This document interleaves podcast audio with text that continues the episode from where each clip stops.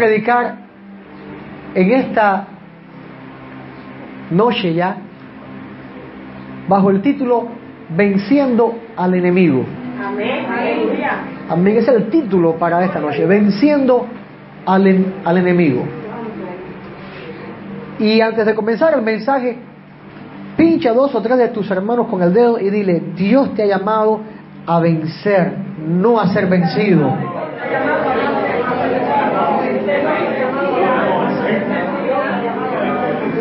Dios te ha llamado a vencer. Si hay alguien por ahí que tiene cara de, de- de derrotado, dile, mira, Dios te llamó a vencer. Dios te llamó a vencer. Hay gente que, que, que por compromiso se ponen así como, tú sabes, no, muy espirituales, muy, muy no me toque, no me hable porque yo no te voy a responder. Pero a veces que no, tócalo ahora y dile, mira, Dios te llamó a ti también a vencer.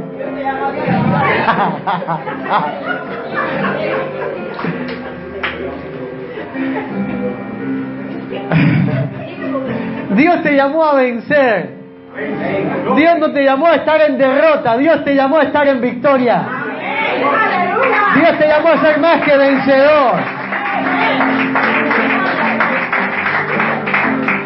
Amén. Y, y- y- es la idea que quiero sembrarte, es la verdad que quiero sembrarte.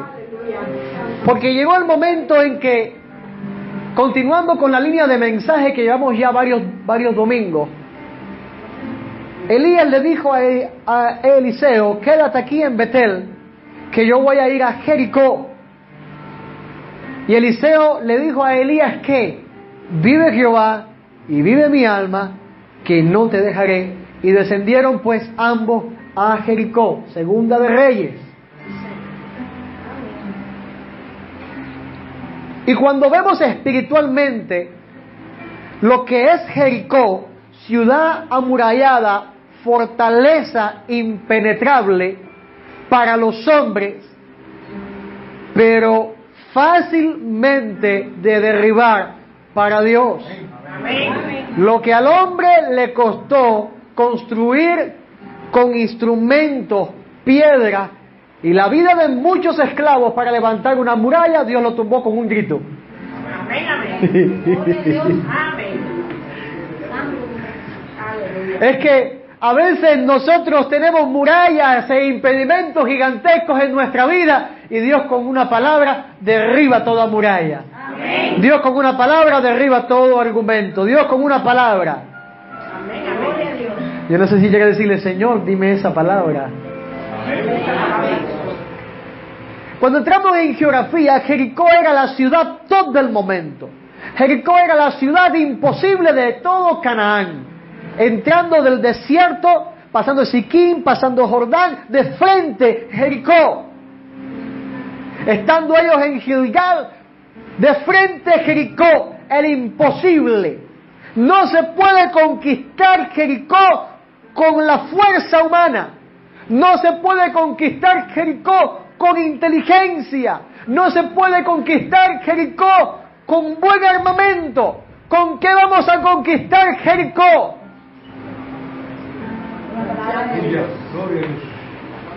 Fue la pregunta que quizás vino al corazón de Josué cuando se paró con todo el pueblo. ¡Wow! ¿Con qué conquistaremos Jericó? Una palabra. Dios puede derribar murallas. Y fue lo que Josué recibió. Porque la palabra de Dios tiene el poder de transformar lo ordinario en extraordinario. Fue la palabra de Dios lo que transformó el corazón del apóstol Pedro. Fue la palabra de Dios lo que trastornó el corazón de Juan, lo que trastornó el corazón de estos pescadores. Fue la palabra de Dios. El gentío se agolpaba, estaban deseosos de oír qué? Palabra de Dios. Y Jesús a causa de esa multitud tomó una barca, pidió esa barca, se hizo de una plataforma, de un púlpito seguramente, y la gente estaba agolpada y el Señor en esa barca predicando, hablando, mostrando su grandeza, el amor de su reino, la revelación de la palabra de Dios. Ese verbo encarnado estaba dando luz a tanta gente que estaba en oscuridad. Estaba trastornando y cambiando los corazones de tanta gente que estaba en opresión.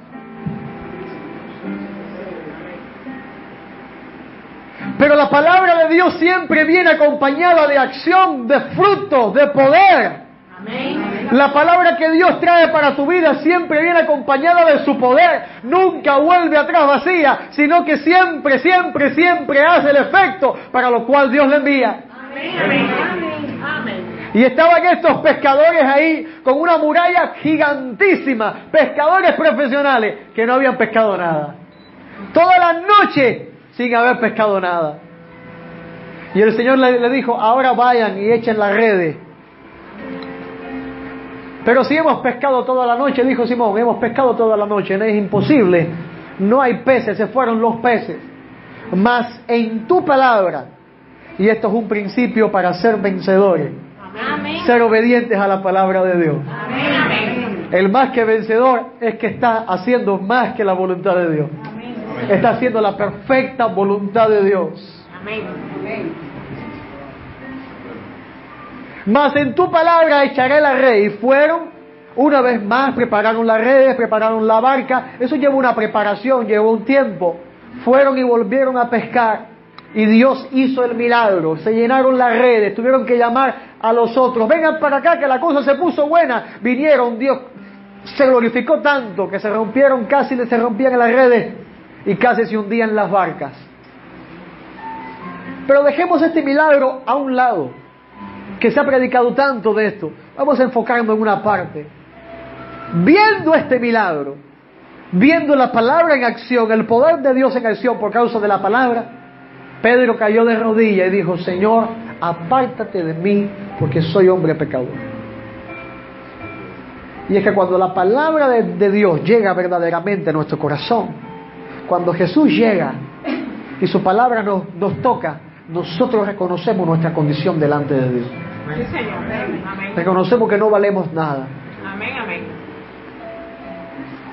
Y el Señor nos dio un valor. Nos dio el valor de la sangre de su Hijo. Aleluya. Gloria a Dios. Gracias, Padre. ¿Quiénes somos nosotros para que Dios se acuerde de nosotros? Menores que los ángeles nos hizo. Y nos dio el valor de la sangre de su Hijo, de la vida del perfecto Hijo de Dios, Jesucristo. Y por medio de ese amor en la cruz del Calvario nos hizo hijos juntamente con Cristo de Dios.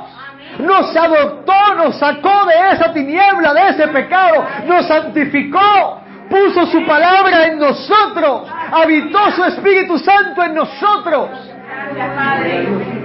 Gracias, Jesús. Tú eres bueno, Padre. Aleluya.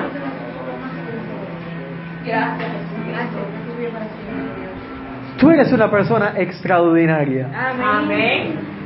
Aleluya. Y no vengo a inflarte globo. Eres una persona extraordinaria.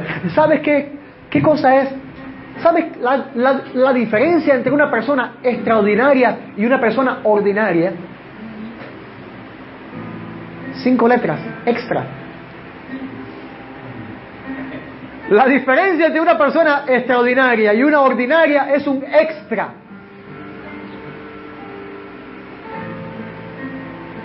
Tú y yo tenemos dos ojos, dos, eh, dos, dos, dos brazos con manos, dos piernas, un solo corazón. Cada uno. Si yo tengo dos corazones, planten lo que este no vino. Este. Pero hay similitudes, ¿no? Tú tienes similitudes con cualquier pecador. Eres una persona igual. ¿Qué te hace extraordinario? El extra. En que ahora tú no eres hijo de la carne y del polvo solamente. Amén, amén. Ya eso quedó atrás, ya moriste a eso. Ahora naciste en el Espíritu. Aleluya. Gloria a Dios. Aleluya. Hay un extra que Dios puso. Hay algo que no había que Dios hizo habitar ahí. Y ese alguien es el Espíritu Santo. Hay alguien que se entronó en tu corazón, ese es Jesucristo. Ese extra fue el que transformó el corazón de, la, de Simón. Apártate de mí que soy pecador y Jesús le dice, a partir de ahora, tú vas a ser pescador de hombres. De alguien ordinario pasó a ser alguien extraordinario. Dios le dio un extra. Diga conmigo, la unción de Dios, es ese extra.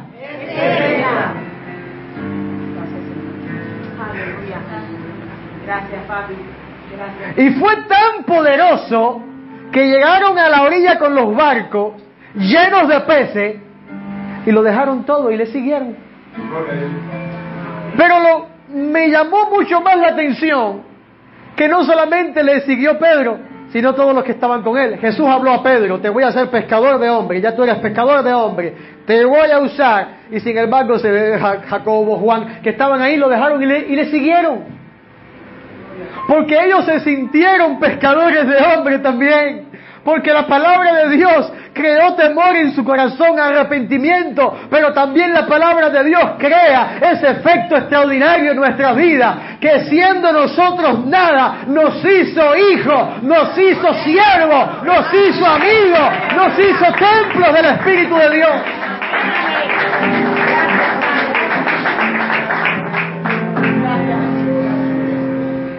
Y es lo que experimentaron los hombres en la Biblia. Es lo que experimentó Moisés siendo nada. Dios lo tomó en el monte Sinaí y le dijo, ahora tú eres ordinario, pero a partir de ahora vas a vivir una vida extraordinaria. Y lo envió a Egipto a liberar al pueblo. Y lo hizo porque Dios estaba con él. Tomó a un joven en el campamento llamado Josué y Josué fue lleno de esa presencia de Dios. Y le dijo, no temas ni desmayes porque yo estoy contigo. De la, misma, de la misma forma que estuve con Moisés, estaré contigo. Yo no te voy a abandonar, yo no te voy a dejar. Es que el extra que Dios habla y tiene para tu vida es que Dios no te ha dejado. Él dice, no te dejaré ni te desampararé. Él permanece fiel. Aunque nosotros flaqueemos, caigamos, escúchame, Dios está levantándonos porque Él sigue siendo fiel.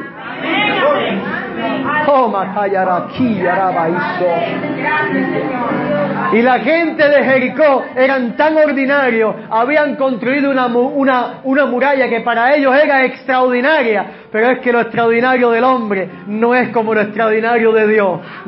dice la palabra de Dios que lo más pequeño de, lo más grande del hombre, lo más sabio del hombre, es lo más pequeño de Dios.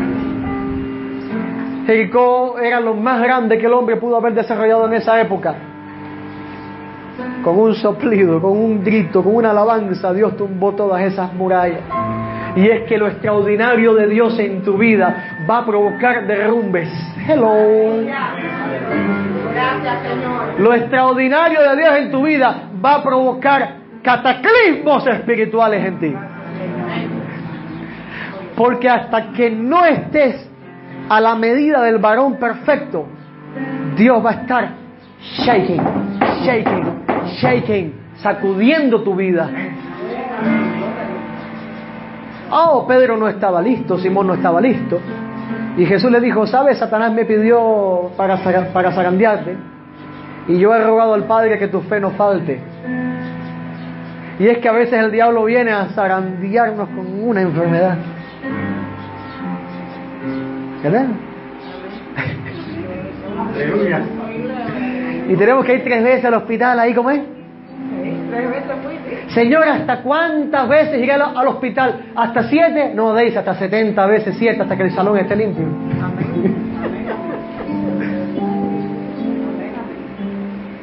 Pero es que Dios se glorifica. Y no sé qué pasa, que en el medio de, de, de, de esa batalla, en el medio de, de, esa, de ese shaking, de ese zarandeo del enemigo, empieza a desprenderse ciertos materiales que no agradan a Dios de, nuestra vida. Y empezamos a orar, ¿hasta cuándo, Dios? ¿Hasta cuándo? Y la oración de hasta cuándo se convierte en, espero en ti, hágase tu voluntad. Y es cuando entonces Abraham está listo para sacrificar a Isaac.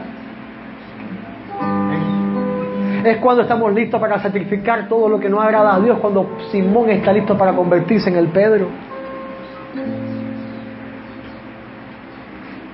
Y Dios habló a Josué y le dijo, toma los levitas, toma trompetas, toma el arca del pacto, hombres de guerra y a rodear la ciudad. Aquí no hay combate ahora, vayan a rodear la ciudad. Dios le dio una palabra. Y Dios siempre nos va a poner a caminar esa caminata de la batalla en ondas de alabar a Dios y esperar en, su poder. Amén, amén, Porque siempre, siempre, siempre Dios se va a glorificar. Amén. Porque toma lo ordinario y que lo hace extraordinario.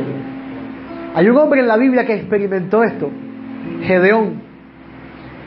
Este hombre ordinario trabajando y Dios envió su mensajero profético, su ángel. Oye, Dios te ha escogido.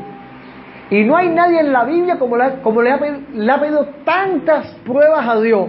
Gedeón, por cualquier cosa le pedía pruebas a Dios. hasta que Dios lo hizo descender al mismo campamento de los enemigos de los mayanitas. Y Gedeón escuchó un sueño que tuvo un mayanita y dijo, oye, yo soñé que un pan de cebada venía descendiendo y chocaba y desbarataba el campamento y esto se ponía malo. Y otro le dijo, oye, eso no es más que la espada de Gedeón. no era conocido Gedeón, era un campesino Gedeón. Pero Dios lo había tomado de lo ordinario y lo había hecho extraordinario. Y Gedeón como que no se lo creía, a ponerle pruebas a Dios. Señor, si esto es así, que suceda esto, a ponerle pruebas. A ver, ¿cuánto le ponemos pruebas a Dios?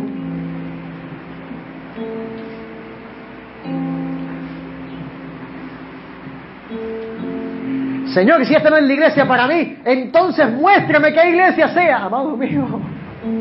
¿Hasta cuándo vamos a pedirle pruebas a Dios? Señor, si es tu voluntad sanarme, entonces que venga fulano y me dé. Amado mío, ¿hasta cuándo vamos a pedirle pruebas a Dios? Señor, envía un profeta. Nos ponemos espirituales. Envía un profeta que me hable, Señor, lo que tienes para mí. Entonces desaparece el profeta y dice, arrepiente de generación de víbora. Señor, envía al profeta. Ese no otro. Amado mío, ¿hasta cuándo vamos a ponerle prueba a Dios? ¿Cuándo vamos a creerle a Dios? Gedeón, que estás en esta noche acá, ya Dios te hizo extraordinario. ¿Qué necesitó? Dios bajarle el ejército, subirle el nivel de, dificultad. Vas a combatir a 15.000, a 20.000 con 300 hombres. ¿Cuántos han visto la película 300?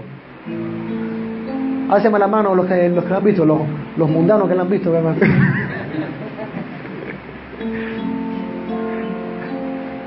Bueno, esa película viene de una historia real. En Wikipedia usted puede ver la batalla real de donde tomaron esa película. Pero esos griegos tomaron el ejemplo de Gedeón. La batalla de los 300 está en la, en la Biblia, Gedeón era el líder de esos 300. Y esos 300, el combate que hicieron fue alabar a Dios. Tomaron bocinas, antorchas y combatieron con bocinas y antorchas. Porque lo extraordinario de Dios siempre va a manifestar el poder de Dios para que alcancemos la victoria de la forma que no la esperamos humanamente. Amén. Estaba largo eso, ¿verdad? Dios siempre se va a glorificar por donde menos tú te lo esperas. Estamos esperando que Dios lo haga así porque así lo hace el Señor y Dios te dice, hey, cambia el odre.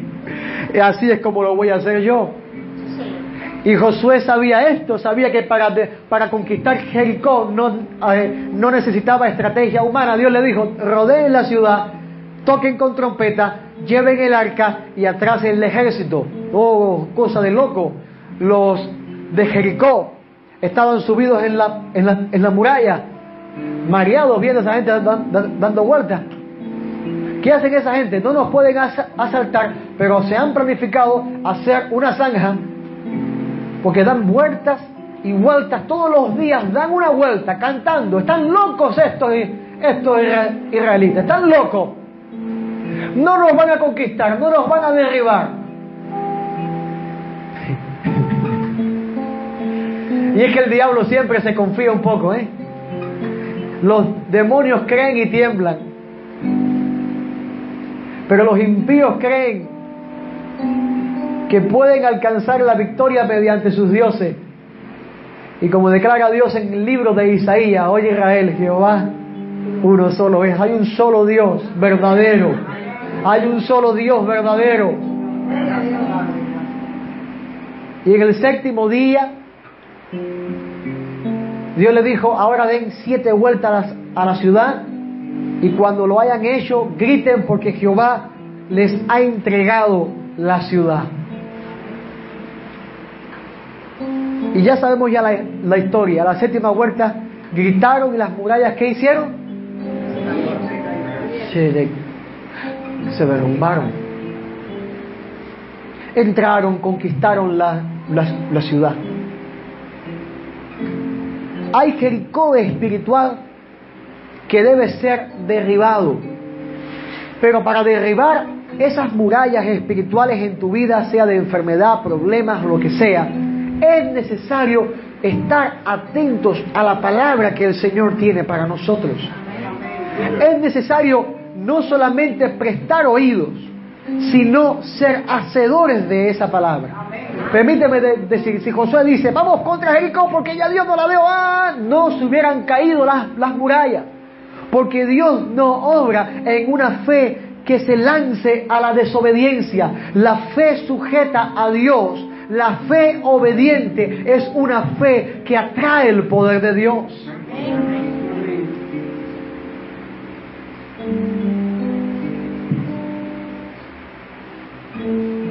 Como dice la palabra, ¿tienes tu fe? Muéstrame tus obras. ¿Qué obras se refiere? ¿Sanidad y milagros? Frutos del Espíritu. Frutos del Espíritu.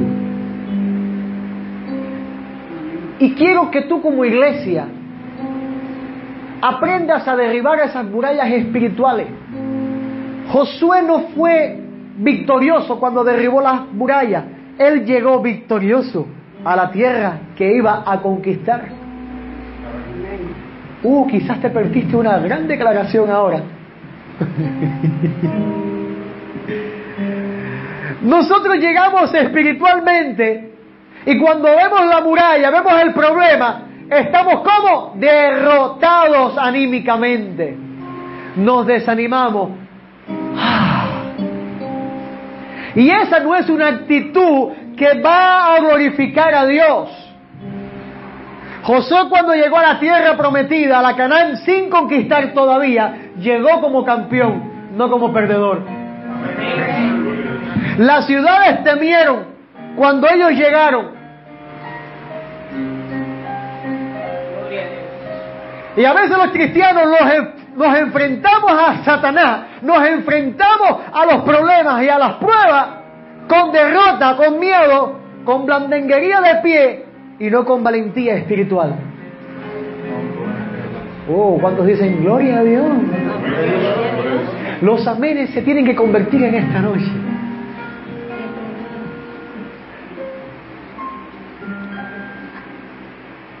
Porque quien en esta sala cuando viene el problema dice, pues yo creo y confío en el Señor y todo va a salir bien. No, enseguida estamos abriendo el libro de, del desánimo, de la, de la derrota y tú verás que estas murallas no se van a caer y, Dios me mandó a dar vueltas, porque voy a estar yo dando vueltas, que de madre ir para la iglesia, me siento mal, y Dios dice, tú quieres la victoria, pues vas a tener que obedecer la palabra.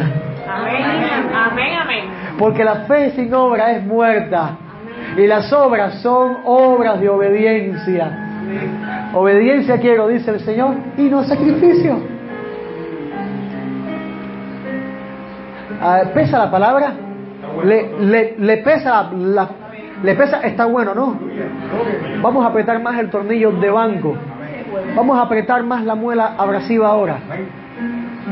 Yo sé que estás diciendo, lo está diciendo por mí. Sí, lo estoy diciendo por ti. Gloria a Dios. Si fuera por otra persona estaría predicando en otro lugar ahora. Es para ti lo que Dios te está diciendo. Dios quiere que tú te presentes frente a la Jericó con fe, no con derrotismo, porque ya Dios te la entregó. Ya Dios te lo entregó. Dios te lo entregó, ya Dios habló de ti. Eres vencedor, eres más que vencedor en Cristo. Ya lo eres. Pero ahora la actitud que Dios quiere es una actitud que glorifique a Dios. Dios los puso a adorarle alrededor de la, de la ciudad. Los puso a adorar alrededor de la ciudad. No los puso a gritarles a ellos, prepárense, le vamos a cortar la cabeza, te vamos a chapear, jericoense jericoeño, como le quieran llamar ustedes. Ustedes los del muro, los vamos a masacrar. Y estaba ahí Junior con un tirapiedra. Y Dios le dio una piedra. No, Dios los puso a adorarle alrededor de la ciudad. Adora a Dios por el problema que tú tienes. ¿Cuántas veces tú has ido al hospital? Tres veces y te dice el Señor, adora, adora. Pero ¿por qué Dios me llama que lo adore en el medio del problema? Muchas son las, son las aflicciones de los justos, más de todas ellas lo librará Jehová. Oh, Maquía, Narabaizo. Dios planificó victoria. Y como me dijeron a mí, no lo dijeron a nadie, eso fue a mí personalmente. Me dijeron, ¿estás triste porque piensas que estás enfermo? Sí, me está pasando esto. Me dijo, ¿y tienes miedo que puedan morirte? Sí, yo les respondí. Dije, bueno, alaba a Dios porque te vas para el cielo. Eso fue un cubo de agua fría. Le dije, "Ay, conviértete. Porque quería una palabra de ánimo, no te preocupes que Dios te va a sanar. Alaba a Dios. Alza las manos, alaba a Dios. Es que mi esposo alaba a Dios que viene un día donde Dios va a dar palabra, te va a dar esa palabra y tú vas a alabar, vas a gritar. Yo no sé lo que vas a hacer, pero esas murallas se van a derrumbar. De que se caen, se caen, porque Dios lo ha prometido. Si dan un aplauso a tu Dios en esta noche.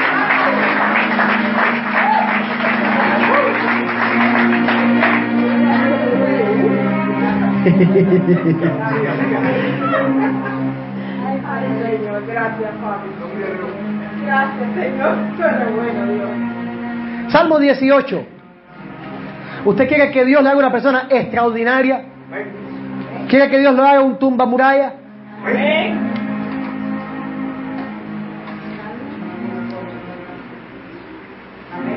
Verso 18. Me asaltaron en el día de mi quebranto. ¿Y qué dice? Mas Jehová fue mi apoyo.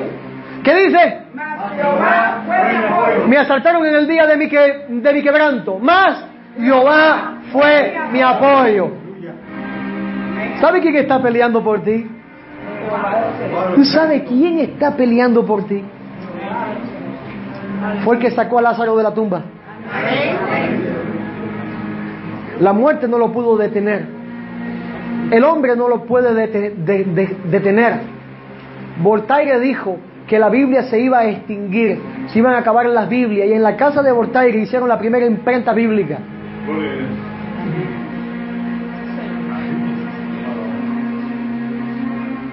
John Lennon dijo que el cristianismo era algo desfasado, que, Je- que Jesucristo estaba fuera de moda y que se iba a extinguir el cristianismo. Hoy en día hay más cristianos que seguidores de los Beatles.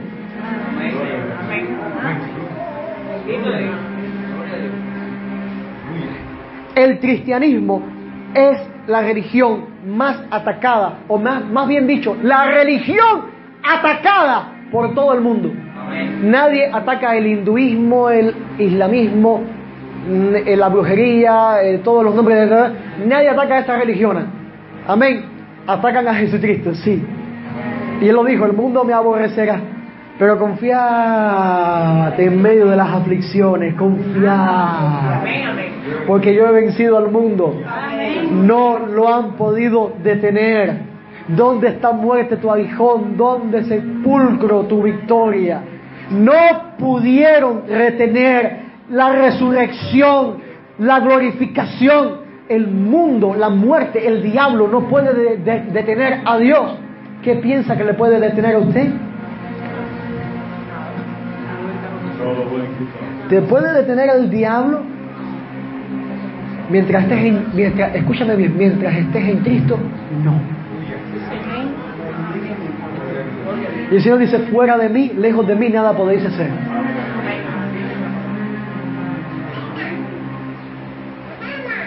Someteos pues a Dios, resistid al diablo y él huirá de vosotros.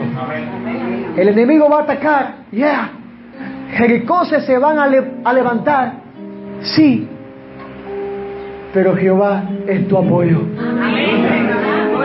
Y Él va a ser de ti una persona extraordinaria.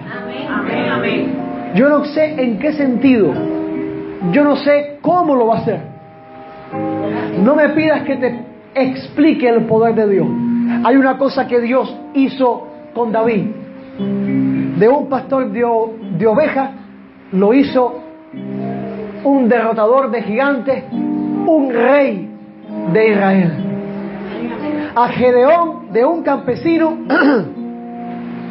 lo hizo un conquistador de ejército y un matarreyes. La gente ordinaria en Dios se transforma en extraordinaria. Y Dios les cambia el nombre. Dios les cambia el nombre porque Dios, la obra de Dios en tu vida es tan poderosa que hasta el nombre te tiene que, cambiar. Ya Simón ya no era más Simón, ahora era Pedro. Y ya Sonia, Ernesto, Junior, Tomás, cada uno de ustedes ya no va a ser más.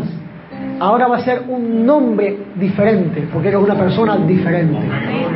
¿Cuándo recibirás ese nombre? Cuando estés en el reino de los cielos. Habrá sido tan poderoso lo que Dios habrá hecho en tu vida que te va a quedar una piedrita blanca. Y ahí un nombre nuevo. Aleluya.